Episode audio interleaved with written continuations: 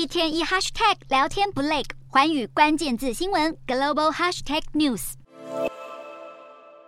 士兵发号施令，预备导弹攻击。日前，我国总统蔡英文过境美国，与众议院议长麦卡锡会面，引发共军不满，展开联合利剑环台军演。中国官媒央视释出最新军演画面，宣称共军东部战区的飞弹护卫舰一度和我国巡防舰只相差五海里，相当于九公里的距离。影片画面可以看到，一名中国海军手里拿着望远镜，而不远处的海面上则出现一艘模糊的舰艇，疑似就是我国巡防舰宜阳舰。解放军东部战区更表示，各类兵种部队在同统一指挥下，对台海周边实施模拟联合精确打击，以保持围岛进逼态势。此外，中国首艘航空母舰山东舰也出发至台湾东部，参与本次演习。两岸紧张的对峙情势，仿佛随时就要一触即发。面对共军动作频频，美国国防部前副助理部长科伯吉警告，中国不断扩大军事野心。不但有武力犯台的风险，最终的目标可能是要寻求成为全球的军事霸主。科伯吉表示，北京积极开发核动力潜舰和大型航空母舰，并且致力发展远程飞行技术，甚至扩及太空领域等。同时，还不断寻求建立新的海外军事基地，这明显都是中国扩张军力、野心勃勃的证据。因此，美国和其他盟友应该要共同保卫台湾，让中国在扩军的第一步就受到严格抵御，如此才能有效束缚共军的势力。